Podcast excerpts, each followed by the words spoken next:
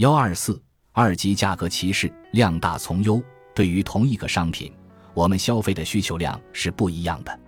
比如，你一个人租房住，只需要买一个碗，或者为了来客人十杯用，再多买两三个。如果商家说你买一千个吧，我半价给你，你估计还是宁愿全价买一两个，因为作为普通家庭，对碗的需求就是个位数。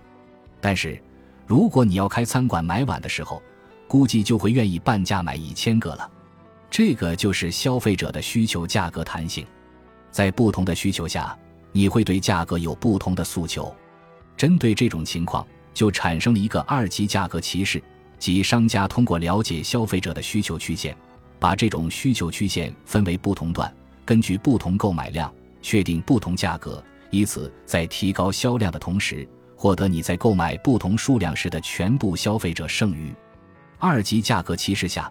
销售者虽然不能观察到每一位特定顾客的特性，但对购买者偏好的多样性有所了解，因此有可能通过提供一系列包括价格和各种条款的销售合同，在不同的购买者之间进行价格歧视。从购买者的角度看，存在自我选择机制，根据商家的价格来适配自己的消费者需求曲线，最终商家和顾客双方达成一致。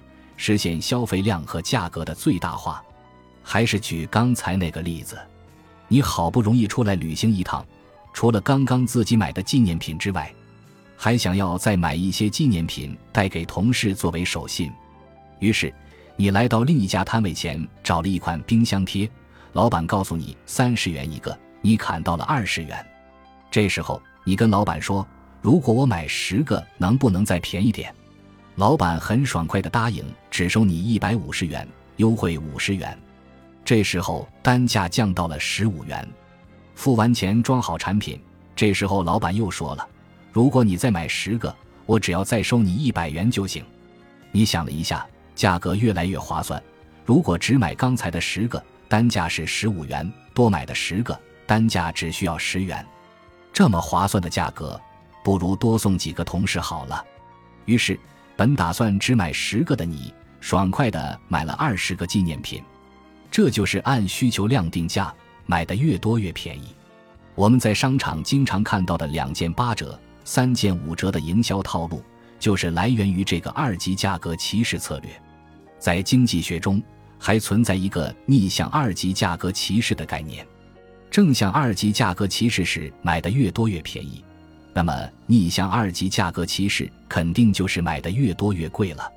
比如移动流量，在手机刚刚具备上网功能的那几年，大家有没有觉得套餐内的流量还算便宜？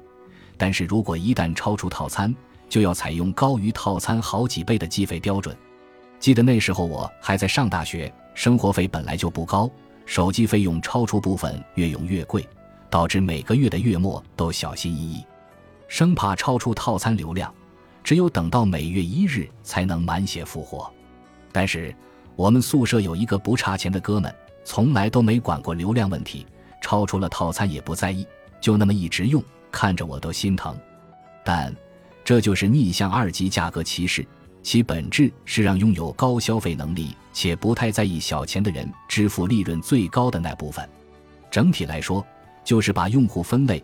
由于有些人具有较高的消费能力，能产生较多的消费者剩余，所以专门针对这群人设计高毛利的产品模式，来赚取这部分有钱任性的人的钱。